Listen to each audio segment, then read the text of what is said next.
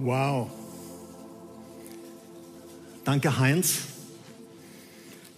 Hast gute Arbeit geleistet. Herzlichen Dank.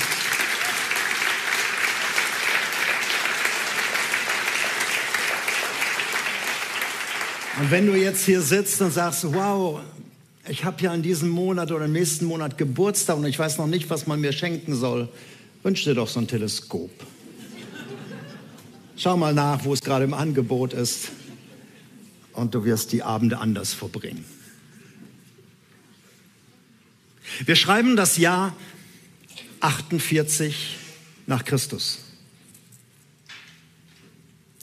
Der berühmte Apostel Paulus ist in der griechischen Hauptstadt Athen und muss dort auf seine Mitarbeiter warten und das dauert noch ein paar Wochen, ein paar Monate. Und Paulus nutzt die freie Zeit immer wieder zum Stadtbummel. Er ist nicht so sehr interessiert an den Einkaufsläden und an den Rabattschlachten dort.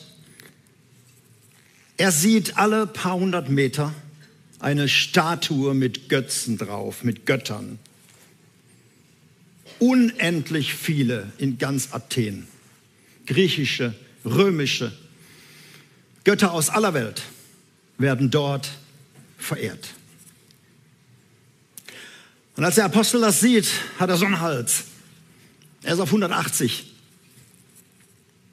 Weil er weiß, die gibt es eigentlich gar nicht. Er weiß, es gibt nur den einen Gott. Götzendienst ist reiner Okkultismus. Und es gibt nur den einen wahren Gott. Und für diesen einen wahren Gott ist Paulus unterwegs. Seitdem er sich als Christ geoutet hat, ist er immer wieder in Dialogen mit den Leuten, mit Judengenossen, mit hellenistischen Leuten. Und meistens brachte ihm das Gericht ein und Schläge und Verfolgung und Knast. Aber jetzt ist er in Athen auf freiem Fuß gerade und muss halt ein bisschen warten. Und er fragt sich, wie kann er angesichts dieser unglaublich vielen Götzenverehrung in dieser Stadt, den Menschen hier, den Athenern, diesen wahren Gott erklären, an den er glaubt. Der einzig wahre Gott, der Vater Jesu Christi. Und plötzlich entdeckt Paulus eine Statue mittendrin mit dem Unterschrift dem unbekannten Gott. Man muss wissen, die Athener hatten Angst, dass sie irgendeinen der vielen Götter äh, vergessen konnten, dass dann irgendeine Göttin, die nicht, äh, die keine Statue hatte, irgendwie die Pest schickt oder irgendein Gott dann sauer wird und deshalb irgendwie was Negatives schickt. Und deshalb hatten sie wohl offensichtlich eine Statue hingestellt und da stand drunter dem unbekannten Gott. Falls es den geben sollte, damit er auch so eine Statue hat. Und Paulus macht sehr schnell ein Selfie vor dieser Statue. Und er nimmt dieses Bild mit, als er ein paar Tage später auf dem Areopag steht, dem berühmten Areopag, wo die Philosophen zusammenkamen, die Denker, die Philosophen, die alle möglichen Leute, die diskutierten. Und da steht er da und darf predigen. Und das Tolle ist, diese Kurzpredigt ist aufgezeichnet worden. Und ich lese aus Apostelgeschichte 17, die Verse 22 bis 35. Als nun Paulus vor dem ganzen Rat stand, rief er, Männer von Athen, ich habe bemerkt, dass ihr den Göttern besonders zugewandt seid. Denn als ich umherging, sah ich eure vielen Altäre. Und einer trug die Inschrift dem unbekannten Gott. Ihn habt ihr angebetet, ohne zu wissen, wer er ist. Und ich möchte euch jetzt von ihm erzählen. Er ist der Gott, der die Welt und alles, was darin ist, erschuf. Und weil er Herr über Himmel und Erde ist, wohnt er nicht in Tempeln, die Menschen gemacht haben. Er braucht auch keine Hilfe von Menschen. Er selbst gibt allem, was ist, Leben und Atem. Und er stillt jedes Bedürfnis, was ein Mensch haben kann. Aus einem einzigen Menschen hat er alle Völker der ganzen Welt hervorgebracht. Und er hat im Voraus festgestellt, festgelegt, welche Völker aufsteigen und welche stürzen sollten. Und er hat ihnen ihre Grenzen festgelegt.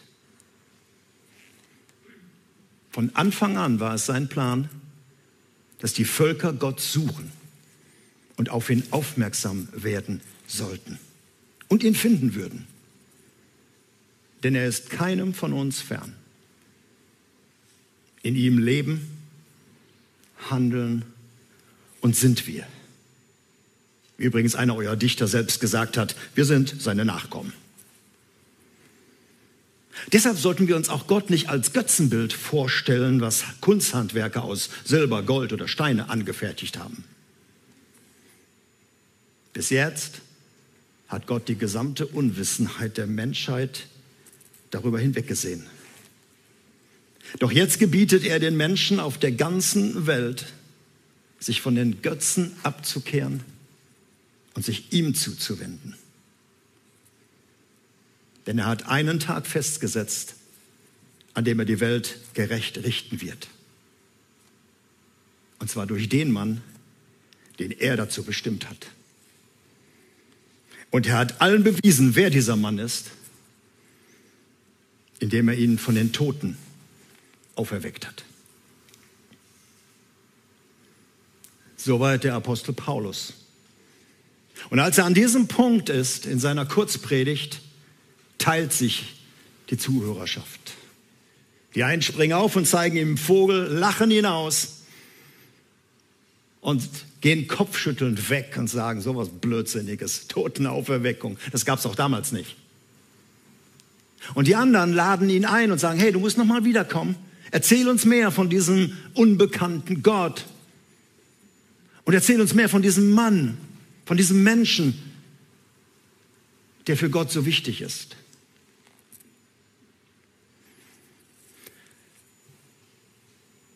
Ich glaube, ihr Lieben, wenn Paulus heute durch unsere Straßen gehen würde, Straßen der Großstädte, Berlin, Frankfurt, München, Gelsenkirchen, wenn er dort durchgehen würde, ich glaube, er hätte immer noch so einen Hals, wenn er sehen würde, was immer noch verehrt wird und was immer noch geglaubt wird. Auch wenn wir nicht mehr uns so versteinernden Figuren verbeugen. Ja, manche haben noch sowas im Garten, so buddhistischen Hintergrund. Aber unsere Götterfiguren, unsere Götzen sind meist unsichtbar. Und Paulus würde auch merken, wenn er im Gespräch ist, dass nach 2000 Jahren Kirchengeschichte, obwohl wir an jeder Ecke die Bibel haben und nachgucken könnten, immer noch viele an einen unbekannten Gott glauben oder zweifeln oder fragen, ist da jemand? Ist er während in den 70er, 80er Jahren die ganzen Diskussionen darum ging, ist, gibt es einen Gott? Darf man als vernünftiger Mensch an sowas noch glauben? Und ständig die Diskussion Evolution kontra Schöpfung. Haben seit vielen Jahren die Menschen eigentlich diese Frage nicht mehr, sondern die meisten sagen, ja, da muss irgendwas sein. Da, da muss es jemanden geben. Da oben ist bestimmt was, wo immer das da oben ist. Wir haben ja eben ein paar Bilder da gesehen von da oben. Das Universum, was uns umgibt. Aber Wer ist das? Die Athener hatten ihre Vorstellung, ihre Bilder und so haben die Kunsthandwerker es dann dargestellt. In Stein, in Gold, was auch immer. Wir haben die Bilder im Kopf. Uns geht es auch nicht darum, wie er aussieht, sondern wer er ist. Gottes Bilder in unserem Kopf. Wie sieht das bei dir aus? Ein junger Mann sagte mir einmal in einem Schulgottesdienst, Weißt du, wie ich Gott buchstabiere? G-O-T-T. Guter Opa, total taub. Das war sein Gottesbild. Unbrauchbar für meine Generation. Andere denken, es ist so der ewige Nörgler, der immer was zu sagen hat, den er nie zufriedenstellt. Andere sagen, er ist so der Langeweiler. Und sonntags feiern die langweilige Events, sie nennen das Gottesdienst, mit langweiligen Liedern und einer langweiligen Predigt. Und im Anschluss gibt es zur Belohnung noch dünnen Kaffee und Kekse der Marke gut und günstig. Das sind dann die Events. Es ist mehr ein Gott für die silberne Generation. Andere haben ein Bild von einem Polizistengott, der immer nur guckt, dass auf Erden alles in Ordnung ist. Und Ruhe und Ordnung. Das scheint er zu lieben. Wieder andere glauben mehr so an so einen Schiedsrichtergott, der unser Lebensspiel pfeift. Und er zeigt immer mal wieder eine gelbe Karte der Verwarnung. Und am Ende kriegen alle die rote Karte, Feldverweis. Ab in die Hölle. Ein paar kommen vielleicht durch. Viele andere sagen einfach Gott, das ist die gute Kraft. Oder eine männliche gute Fee. Oder kosmische Energie. Oder einfach das Gute im Menschen, wo immer sich das Gute verbirgt. Ist da jemand? Die wenigsten sprechen von einem positiven Gottesbild, einem Befreier Gott. Ein Gott, der mich kennt. Ein Gott, auf den ich mich verlassen kann. Ein Gott, der mit mir durchs Leben geht. Ein Gott, der äh, jederzeit anrufbar ist.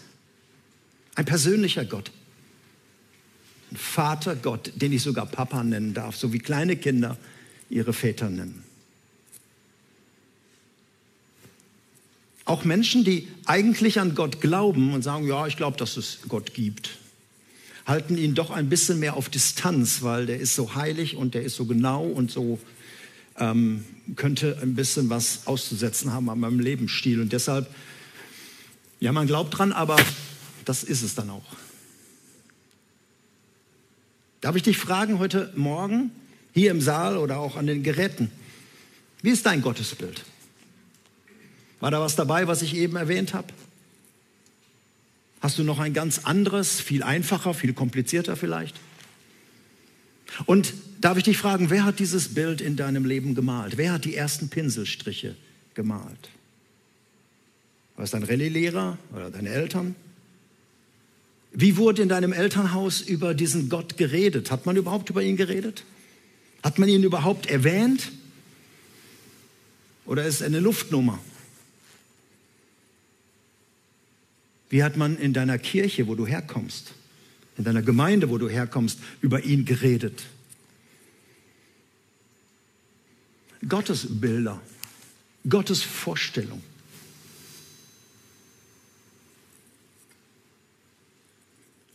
Möchte ich einladen, gleich nach dem Gottesdienst, vielleicht bei einer Tasse Kaffee. Wir haben guten Kaffee und noch gute Kekse einfach mal ins Gespräch zu kommen. Es ist was ganz anderes, über das Gottesbild zu reden, als die Frage, bist du geboostert? Einfach mal zu sagen, hey, wie du es erlebt hast. Da geht es dann nicht um richtig und falsch, sondern so ist mein Bild entstanden. So hat man mir Gott beigebracht oder eben nicht. Ihr Lieben, ich glaube, wenn man heute Menschen auf der Straße fragen würde, einfach mal durch die Straßen gehen würde und sagen, hey, wie müsste ein Gott sein, an den du glaubst?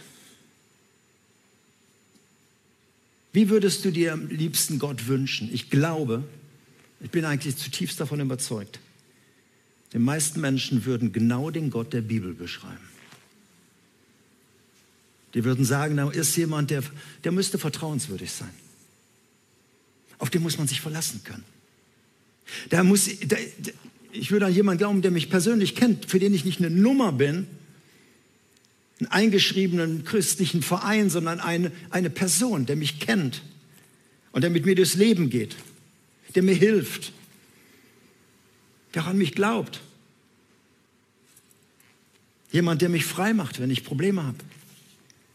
Und jemand, der mich sicher durchs Leben bringt und irgendwann, wann auch immer, nach Hause bringt.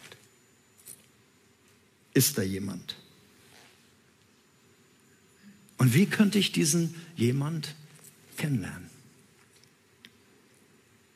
Bevor ich auf diese Frage komme, noch mal einen kurzen Satz zu Menschen, die vielleicht auch heute Morgen hier sind oder zuhören und sagen, ja, ist eigentlich kein Thema. Wenn es ihn gibt, dann soll er sich zeigen. Dann soll er sich beweisen. Wie kann ein Gott, und dann kommen so irgendwelche Fragen, die oft sehr in die Tiefe gehen. Aber oft steht ja der Satz hinter, also wenn es ihn gibt, dann soll er sich mir zeigen, dann soll er sich beweisen, was er kann.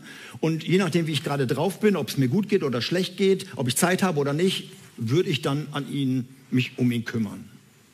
Aber bis dahin wenn er sich nicht rührt, lebe ich so, als gäbe es ihn nicht. Ich habe noch viel Zeit. Also auf der letzten Wegstrecke würde ich mal drüber nachdenken. Solche Gedanken sind nicht neu. Paulus, der Apostel Paulus, hatte sie auch schon in seinen Disputen mit den Menschen, mit seinen Diskussionen. Und er geht darauf ein, er hat eine E-Mail geschrieben an die Römer und dort schreibt er, ich lese mal ein paar Auszüge vor, wie Paulus den Menschen begegnet ist, die so gedacht haben, wie ich gerade beschrieben habe. Römer 1, ab Vers 18. Vom Himmel her wird Gottes Zorn sichtbar über alle Gottlosigkeit und Ungerechtigkeit der Menschen, die die Wahrheit ablehnen. Dabei wissen sie doch von Gott. Gott selbst hat ihnen diese Erkenntnis gegeben. Seit Erschaffung der Welt haben die Menschen die Erde und den Himmel und alles gesehen, was Gott erschaffen hat. Und können daran ihn, den unsichtbaren Gott in seiner ewigen Macht und göttlichem Wesen doch klar erkennen, auch ohne Teleskop. Deshalb haben sie keine Entschuldigung dafür, nichts von Gott gewusst zu haben. Obwohl sie von Gott wussten, wollten sie ihn trotzdem nicht als Gott verehren oder ihm danken. Stattdessen fingen sie an, unsinnige Vorstellungen oder Bilder von Gott zu machen. Und ihr Verstand verfinsterte sich und wurde immer verwirrter. Sie behaupten weise zu sein. Und dabei wurden sie zu Narren. Da steht im Griechischen das Wort Idioten, aber Narren klingt besser. Statt den herrlichen, ewigen Gott anzubeten, beteten sie Götzenbilder an, die vergängliche Menschen darstellten oder Vögel oder Tiere oder Schlangen.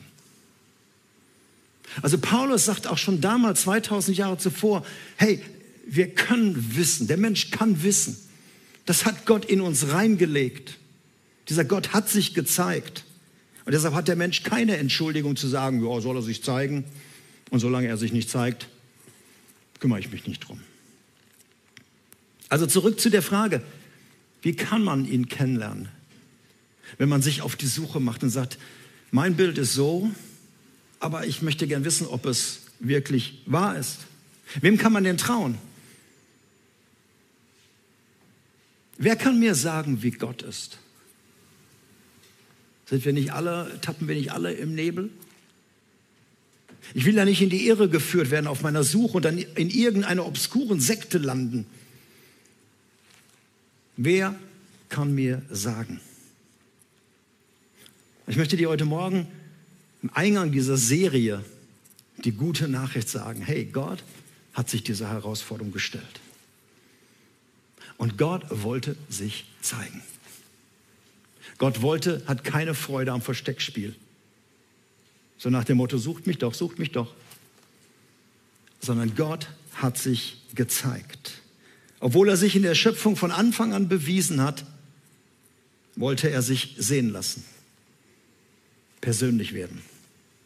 Er kam zu uns nicht zu Besuch, sondern lebte unter uns. Wir kommen ja von Weihnachten her.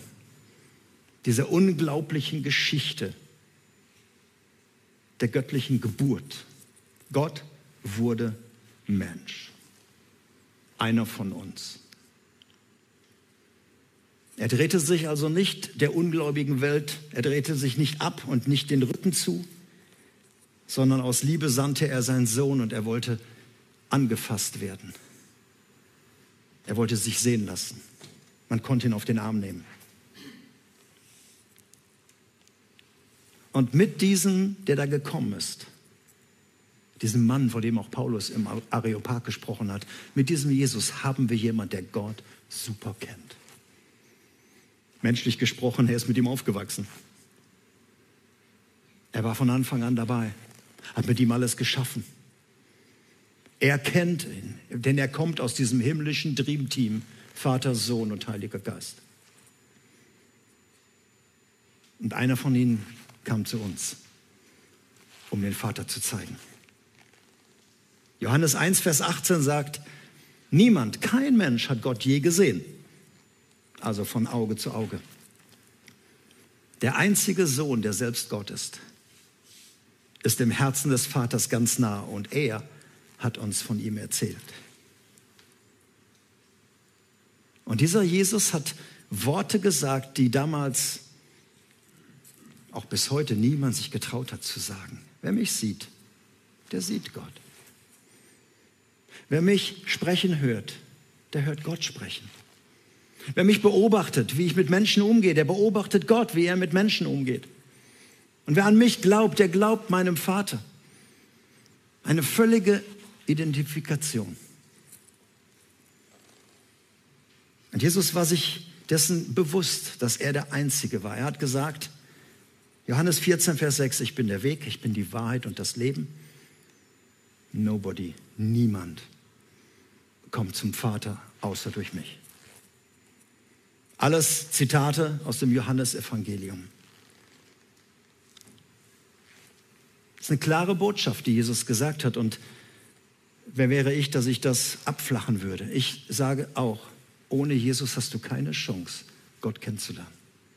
Du bleibst in deinen Bildern hängen. Du lebst mit deinen Bildern, deinen Vorstellungen und wirst irgendwann diesem Gott begegnen. Und deshalb ist es gut, vorher den an sich ranzulassen, der gesagt hat, wer mich sieht, der sieht Gott.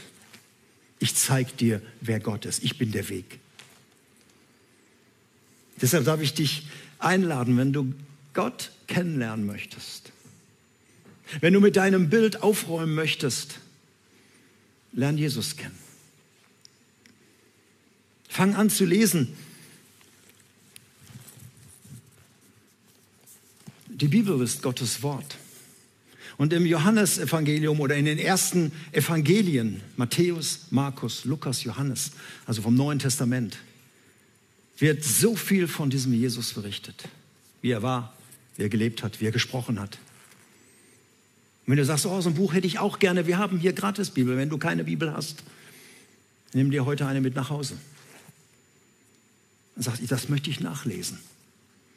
Mach dich auf die Suche. Ist da jemand? Jemand, der mich sieht, so wie ich gerade bin. Jemand, der mich kennt. Der auch alles über mich weiß und sich trotzdem nicht abwendet. Jemand, der mit mir durchs Leben geht. Das Leben, was im Augenblick so schwer ist. Und jemand, der mir die Schatten von der Seele nimmt und der mich sicher nach Hause bringt. Das sind all die Themen in den nächsten sieben Wochen, die wir behandeln werden. Immer unter der Frage, ist da jemand? Im Anschluss an jeden Gottesdienst, und das, damit beginnen wir auch heute, sind Menschen hier vorne, wenn der Livestream abgeschaltet ist. Und du kannst hier hinkommen, du kannst Menschen für dich beten lassen. Vielleicht brauchst du einfach nur einen Segen und sagst, ich bin so kraftlos. Kannst du mir mal einen Segen zusprechen? Hier sind Menschen bereit. Vielleicht möchtest du dich aber auch mit jemandem unterhalten, sagen, ich bin auf der Suche. Ist da jemand? Es ist kein Raum hier für Seelsorge. Aber es ist die Möglichkeit, mit Menschen zu reden. Oder einfach zu kommen und sagen, ich möchte eine Bibel haben. Ich möchte das nachlesen. Denn ich möchte diesen Gott kennenlernen. Ich möchte jetzt beten. Christen nennen das, oder mit Gott reden. Ich möchte, Christen nennen das beten. Und ich möchte einmal Gott danken, dass er nach wie vor da ist und an deinem Leben interessiert ist. Und ich möchte ihn bitten, dass er eine Möglichkeit hat, sich dir zu zeigen. Hier im Saal, nach diesem Gottesdienst, vielleicht zu Hause, da wo du jetzt bist und in den Mittag hineingehst, dass Gott sich dir zeigt. Denn er ist da. Ich möchte gern beten. Vater, ich danke dir, dass du einfach ein unvorstellbarer Gott bist. Wir haben eben Dinge gesehen in diesem Video. Wow. Ja, dein Vorgarten. Das, was du geschaffen hast. Unvorstellbar. Weiten, die wir nicht verstehen. Aber ich danke dir, dass du der unvorstellbare, große Gott zu uns gekommen bist, um sich zu zeigen. Danke für Jesus, deinen Sohn. Danke, dass wir wissen dürfen, wer du bist, ohne dich je ganz zu verstehen. Und ich lade dich ein, Vater, für jeden Einzelnen, der heute Morgen hier sitzt und sagt, boah, erstmalig so von Gott gehört zu haben. Gibt es den wirklich? Ist der da? Ich lade dich ein, dass du kommst und dass du jedem Einzelnen begegnest. Auch in den nächsten Wochen, wenn wir immer wieder über dieses Thema nachdenken werden. Gibt es dich wirklich? Dass du dich offenbarst.